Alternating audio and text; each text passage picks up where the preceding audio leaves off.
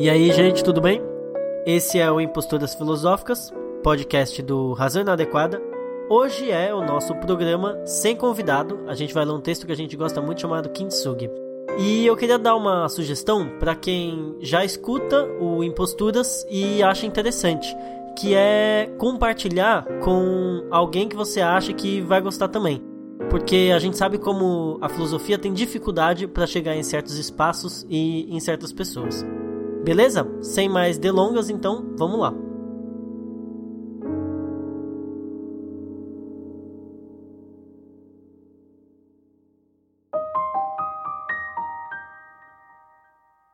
Kintsugi, cuidado frágil. Cada milésimo era importante enquanto o objeto partia em direção ao chão, sem que se pudesse fazer nada. Ainda assim, a atenção esticava a cada centímetro, como se o peso da angústia fosse capaz de desacelerar o tempo. Caiu. O chão duro encarregou-se do trabalho fez exatamente o que lhe cabia. O barulho do estilhaço real não foi maior que o barulho do estilhaço imaginado. Partiu-se em mil pedaços, grandes, pequenos, farelos, tudo.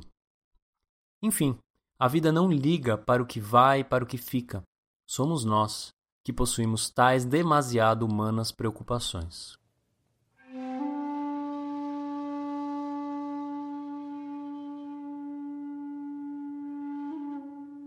A temporalidade é uma questão muito séria. Cronos é o rei dos reis. Em seus ombros se coloca a importante tarefa de carregar aquilo que amamos. O que vai e o que fica nos mostra a única permanência, a impermanência. Mas principalmente a fragilidade. Aquilo que amamos não é a prova de balas, tampouco a prova de tempo, metralhando 60 segundos por minuto um sopro a mais do implacável Deus e tudo desaba, do dia para a noite, como um raio que corta o céu em dois, ou sorrateiramente, como uma estação cede espaço para outra. Das coisas que se quebram, nós também fazemos parte. Aí então parece que dói mais.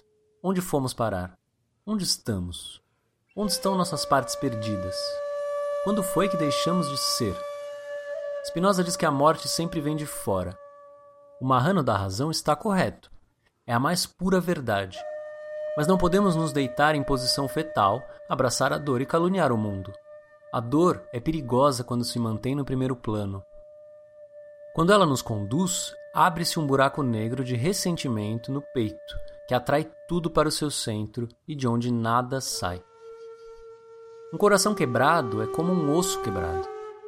Um sonho despedaçado é como um espelho que dá sete anos de azar. Nos sentamos na beira da cama, desesperados, procurando uma melhora súbita, implorando para o nosso espírito reagir. Nada. É inútil. Impossível. Ele não é capaz. Não possui tal espaço de liberdade transcendente para agir para além das possibilidades que se lhe apresentam. O tempo leva, a dor constrange. A linha segue em uma só direção, alongando-se até perder-se de vista. Mas se a morte vem de fora, como disse o sábio holandês, então a cura vem dos encontros, dizemos nós inadequadamente. Simples como um band-aid que pousa sobre um pequeno corte no braço da criança e a faz imediatamente parar de chorar. O esparadrapo e o algodão sussurram: Calma, vai ficar tudo bem, nem tudo está perdido. Eis a nossa única certeza. Embora cada desencontro seja vivenciado como uma pequena morte, há vida nos encontros.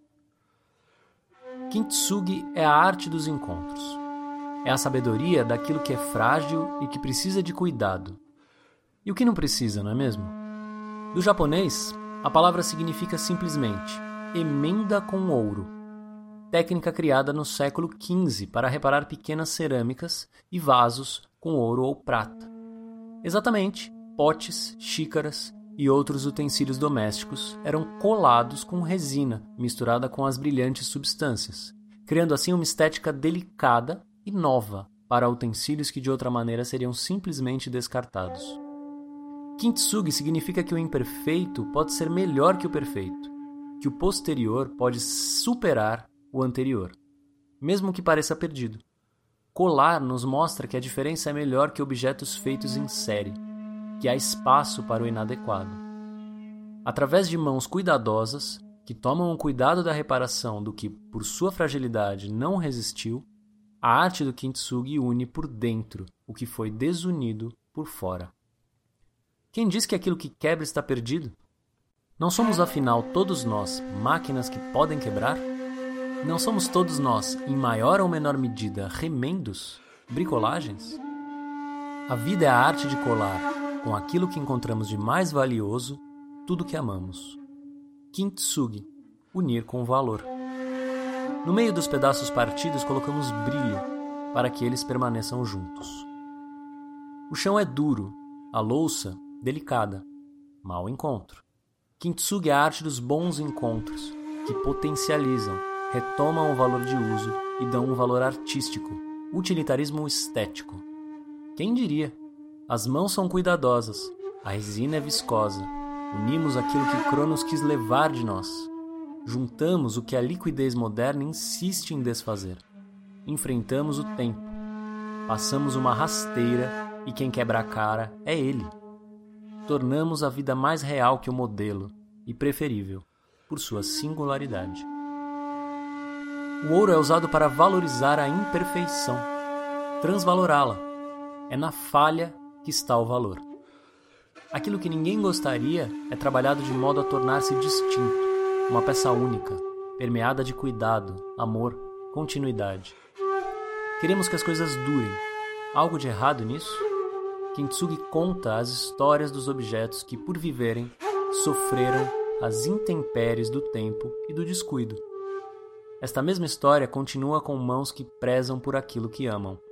A fissura dolorida é recoberta com ouro, o sofrimento com riqueza, o padecimento com magnificência, a agonia com transvaloração. Tudo renova-se, o mesmo objeto adquire uma nova grandeza. Notem, aqui tirou-se do acaso mais do que ele nos reservava. Eis a beleza do kintsugi. As mãos sorriem, a peça de cerâmica também. A vida se alegra com os encontros. Nós também.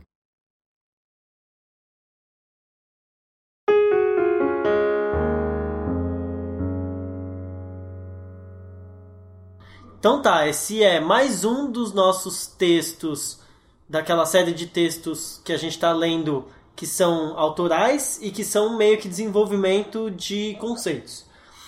Esse texto, ele nasceu de um jeito muito interessante, porque foi um paciente que me trouxe essa ideia durante uma sessão.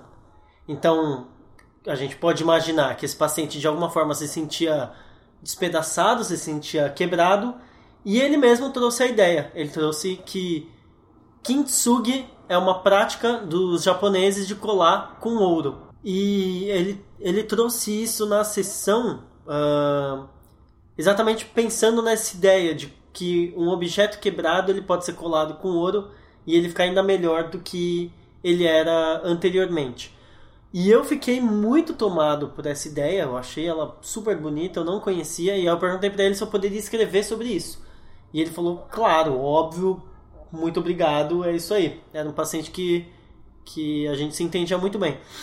E foi muito legal escrever sobre isso, porque a gente tem uma proposta no, no site que é muitas vezes didático-pedagógica, mas que às vezes perde um pouco da poética em nome da didática.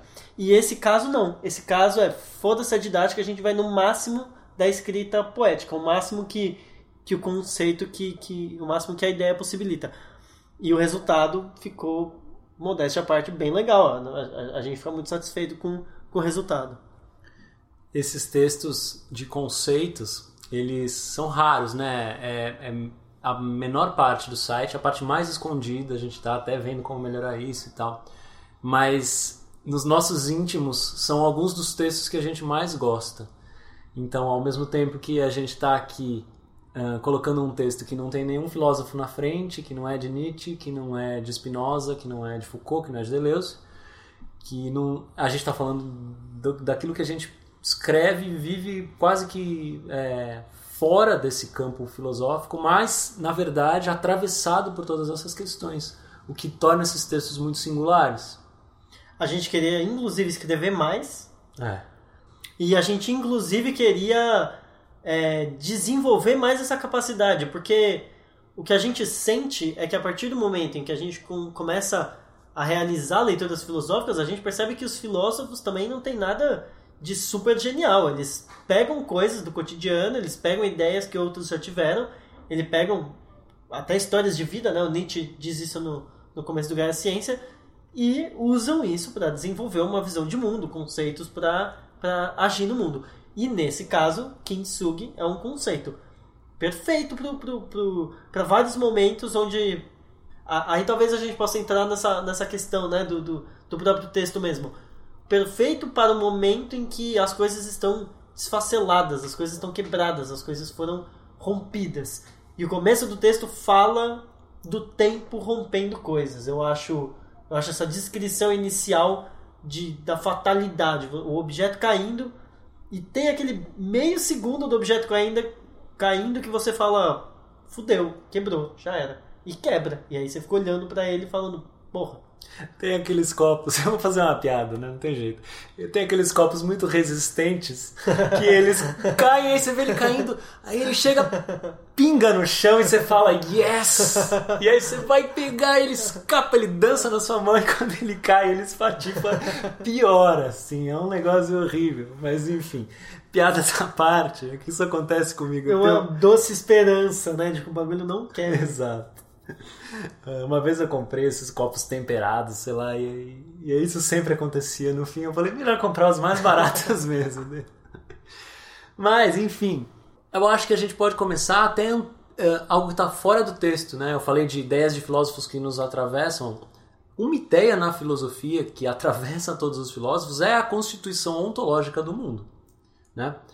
Desde Platão ou, ou antes, né, os pré-socráticos, até hoje se faz filosofia a partir de uma condição, de uma visão, de uma percepção de mundo. Hum. E a gente já citou Nietzsche aqui, e esse texto acho que tá, tem muita referência a Nietzsche, aonde há um mundo trágico, aonde há um mundo de forças, um mundo material e dinâmico, né? um mundo onde há matéria e força. E a gente, que é também isso, mas que é alguma coisa diferenciada nesse meio uh, dessa, dessa visão de mundo, dessa uh, maneira de perceber o mundo, uma coisa, um dado primeiro chega a nós, que é a dor. né? O Schopenhauer antes de Nietzsche, a dor, a sofrimento. Isso chega antes de qualquer conceito. Isso chega como um dado primário assim, da experiência. Os estoicos falam isso, né, e já colocam essa questão no como uma das mais difíceis, né? Como lidar com a dor, ou para que ela não exista, ou para que a gente consiga resistir a ela, né? É, é, é, suportá-la. O Epicuro fala isso, né? Ou a dor é forte e ela vai te matar e não tem o que fazer, ou ela vai ser o bastante para você resistir a ela. E essa questão da dor eu penso puramente na, na, no quanto a gente está submisso a forças que são muito maiores que a gente. E, no caso, a gente está submetido a um tempo que leva coisas da gente, que provoca, que, que mostra pra gente o tempo todo as limitações, as fragilidades, ou quanto ele é capaz de destruir qualquer coisa, basicamente. E aí eu fico pensando no nesse enfrentamento desse deus maior, né? Cronos na mitologia grega é ainda maior do que outros deuses, né? Até Zeus, por exemplo, é filho de, de, de, de Cronos, se é. não me engano. Uhum. Então é, é, é, é, essa luta contra o maior dos deuses, contra os mais poderosos. E aí a gente começa a entrar no conceito e, e, e poderia a gente poderia entrar de uma maneira extremamente agressiva e violenta tal e é totalmente o que não acontece. Acho que Kintsugi é, é totalmente o oposto dessa uhum. ideia de uma de uma violência contra esse Deus maior, até porque seria impossível, né? É, aprender a se compor de alguma maneira com isso, né? Então é justamente isso, essa, essa maneira cuidadosa de lidar com a dor é o primeiro elemento desse conceito, eu acho. É, primeiro, uma disposição a lidar com a dor, porque isso, isso para os nossos tempos é algo para se pensar, né? Em qualquer terapêutica que se preze. A gente desaprendeu a, a sentir dor, porque eu não sei se é a questão do, do, do avanço farmacológico, eu não sei se é a questão de um aumento de conforto muito grande das gerações humanas de séculos, milênios passados para nós, eu não sei exatamente o que é, mas fato é que a gente tem um analgésico para cada tipo de dor possível e imaginável.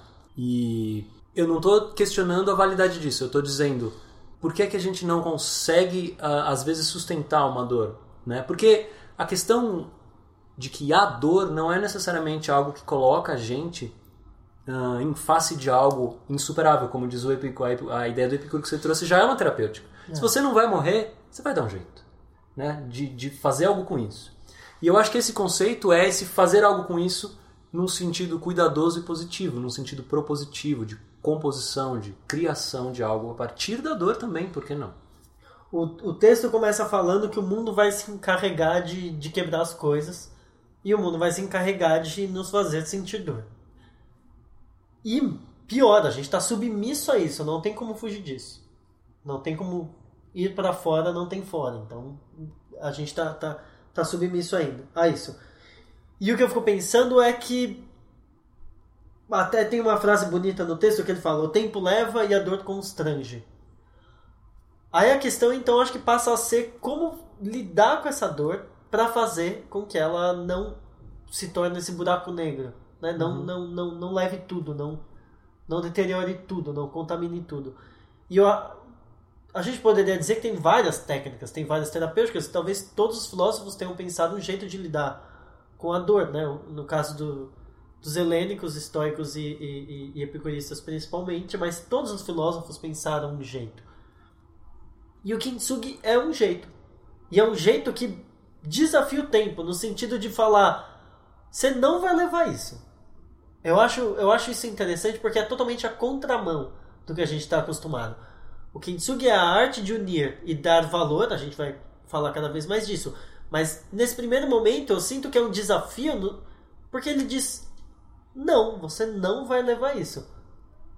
Uhum. Eu vou dar um jeito de você não levar isso. E eu acho essa postura extremamente corajosa é um limite claro, né? Que se coloca. É um não com base de sim, né?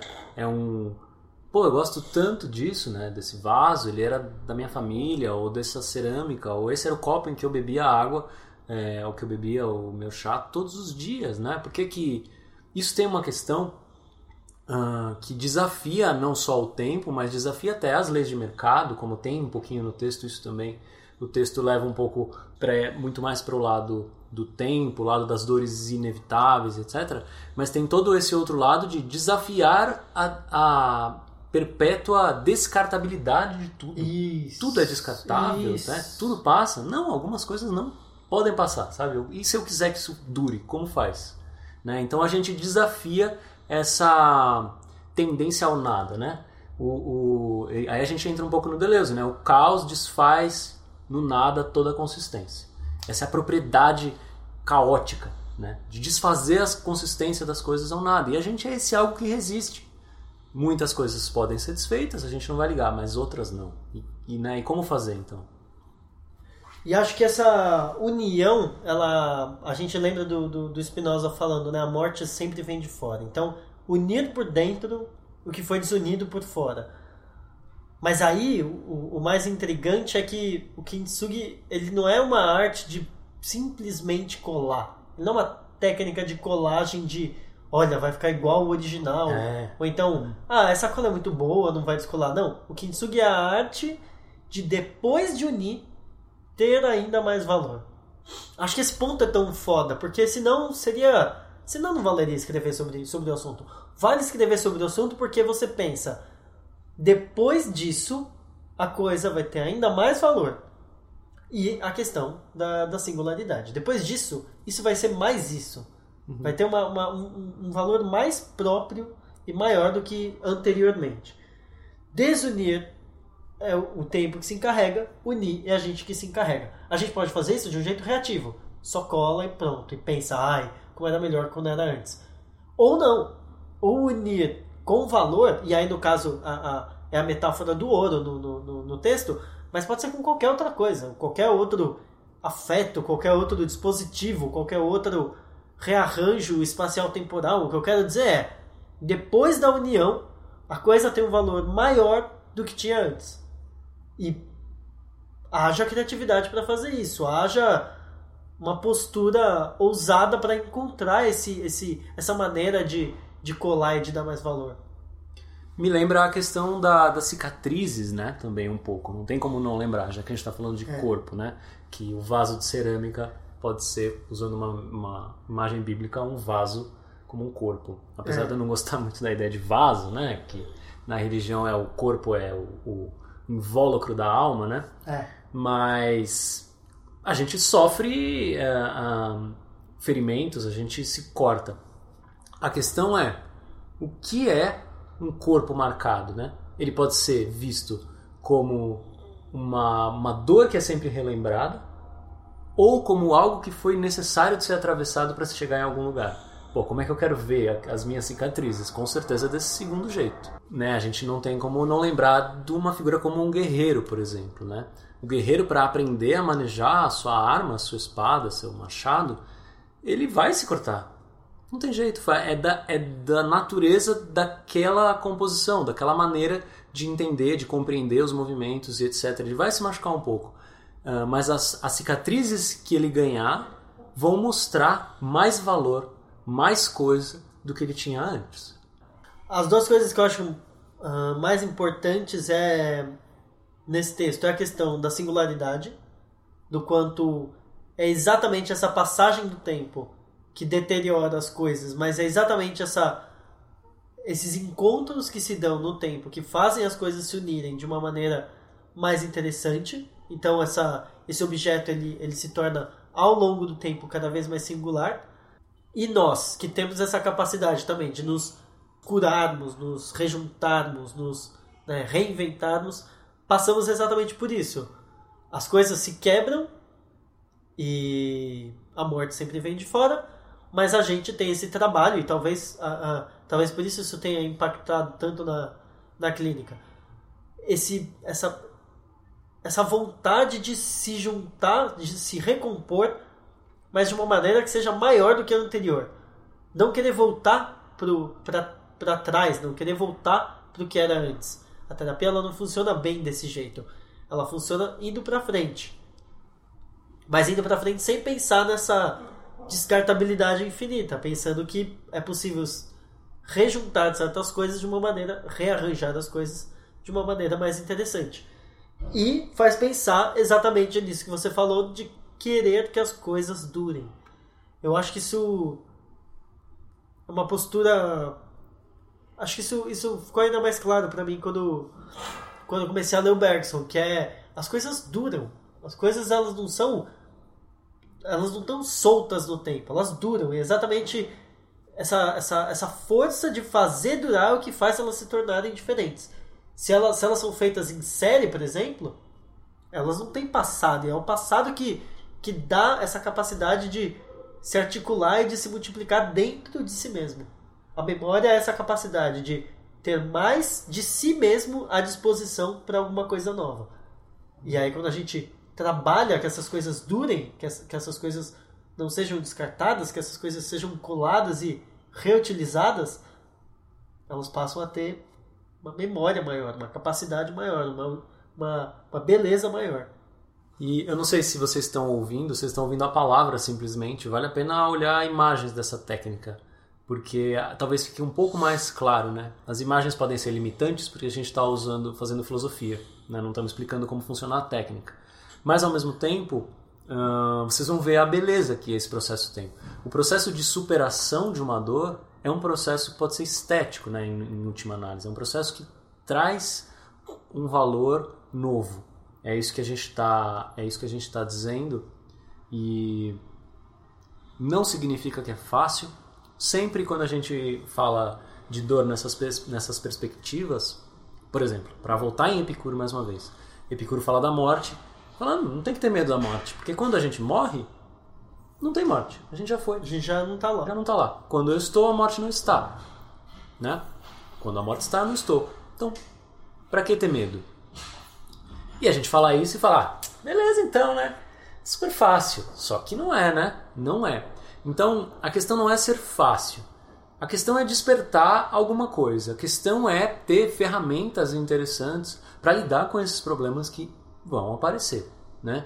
E eu acho que Kintsugi é uma maneira de lidar com a dor interessante, porque tem maneiras desinteressantes. A gente pode lembrar do ressentimento nietzschiano, na medida em que o ressentimento é uma maneira reativa de usar a dor, né? uma maneira a anestesiar a dor pela própria dor, a manter-se com a dor, a constituir-se pela dor.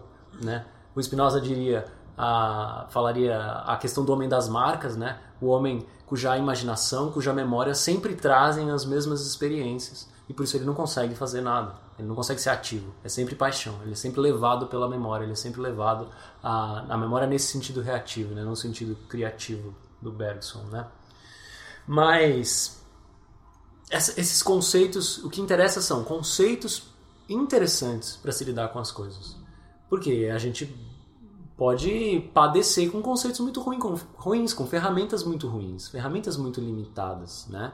Esse, esse, esse buraco negro, né? essa dor que não cicatriza, né? Pensa no sangue se esvaindo, ou no caso do buraco negro, o oposto, né? Tudo, tudo caminha para isso, né? Tudo acaba sendo tragado para essa mesma situação que foi um trauma muito grande.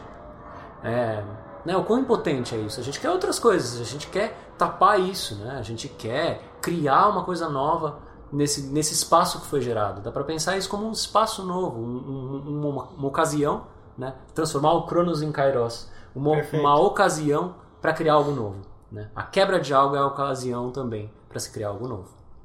E sempre cuidado com aquela coisa tosca do a crise, a oportunidade, ah, etc. Essas besteiras, porque a gente tá, tá, tá indo para um outro lado. Não é um lado coaching capitalista do, do, do, do, termo. É, é, é, é de na verdade, uma pura resistência a isso tudo, né? Uma pura maneira de, de, de resistir a tudo isso. É, é, é um dos poucos conceitos que a gente fala de uma, de uma resistência nesse, nesse sentido tão, tão claro de não, cola de volta faz isso, não, não joga fora. Né? A gente fala muito de devir e tal, e a galera fica numa ideia meio, ah, então tá, mundo líquido, vambora. Não, não é isso que a gente está dizendo. É, é, tem que tomar cuidado com, com esse ponto. O que o texto está dizendo é tirar do acaso mais do que ele te deu. Né? Essa é uma das conclusões do texto. Tirar do acaso mais do que aquilo que ele te deu. Ou reverter aquilo que ele te deu em outra coisa que a torne mais interessante. Mas é, é o mais interessante que já é nessa nesse outro ritmo, que é um ritmo seu, que é um ritmo mais belo e menos monetário, talvez.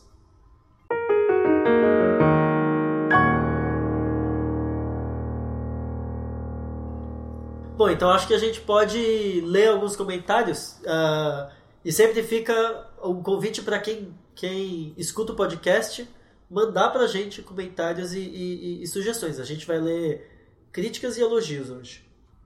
Bom, vou ler um comentário que mandaram pra gente no texto do Deleuze, Rizoma. É do Ian Abraham. Ele escreve assim, dói no, no, no coração. Vamos lá. Ele fala: Enquanto o texto de divulgação ficou bem mal escrito. Já, já de cara. Ele nem fala oi, tudo bem, ele só diz isso. Aí ele fala: compensa mais o leitor ir diretamente para o texto, que é a introdução, o rizoma é o primeiro platô do Mil Platôs. Que lá dá para ter contato direto com o que está sendo tratado, não com uma pequena exposição e nem em sentido explicativo, entre aspas, e nem inventivo, seja lá muito interessante. Como agenciamento mesmo, bem tosco. Nossa, tem uns, umas críticas que dói no coração mesmo, assim. O Ian tava bem putão com a gente, cara. Tava, tava bravo. Desculpa aí, Ian, mas é que às vezes, né? É, o, o que eu diria em defesa é que o texto foi escrito há 4, 5 anos, né? Sim. que eu diria é, realmente, acho que o texto está bem abaixo do que hoje a gente consegue fazer. E é exatamente por isso que a gente está tá relendo muita coisa para reescrever muita coisa. E com certeza o, o, o, o meu Platôs e o Rizoma especificamente fazem parte dessa, dessa revisão. O que eu convidaria o Ian é ler outras coisas mais atuais, talvez, e aguardar com paciência, porque a gente vai, vai, vai repensar tudo isso mesmo. Os textos eles vão ficando para trás e no caso de esquizoanálise é, é, é, importante, porque tem pouca literatura sobre o assunto, mas eles vão ficando. Bom, a gente vai melhorando, né? É isso que eu estou pensando. Então a gente pretende reescrever o texto e escrever textos novos sobre esquizoanálise, antiédipo, mil platôs, até a questão da diferença do Deleuze, que também tem muita pouca literatura sobre o assunto. Essa foi a parte educada da resposta, agora vem os palavrões. Brincadeira. É... eu Não, a questão é a seguinte: eu vejo muita gente preocupada em fazer textos uh, muito uh, exaustivos dos conceitos, né, muito profundos, uh, escrita acadêmica é, a fim de alongar, de ir mais longe, não sei o quê. E alguns dos nossos textos são muito simples, porque simplesmente se digita na internet não tem uma porta de entrada para determinados assuntos.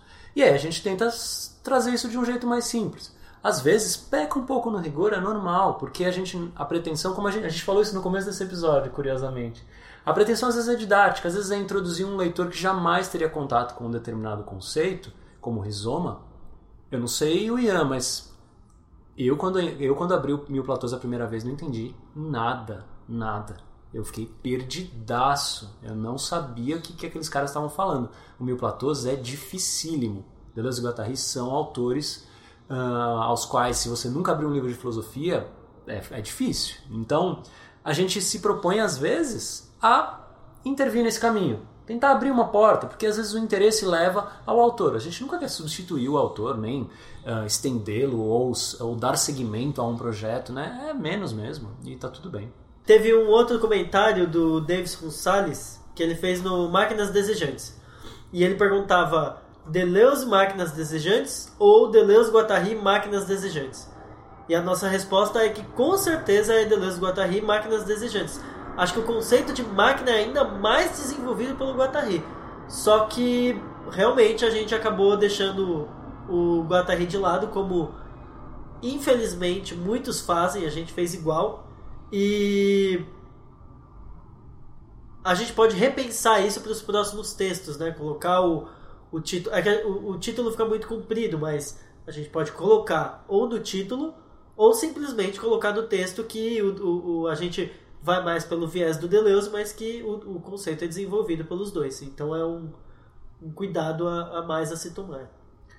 É, às vezes também tem a ver com o fato da gente conhecer bastante do Deleuze como filósofo separado do Guattari e muito pouco do Guattari separado do Deleuze. Então acaba puxando a sardinha para o lado do Deleuze, mas é uma de fato algo para se pensar.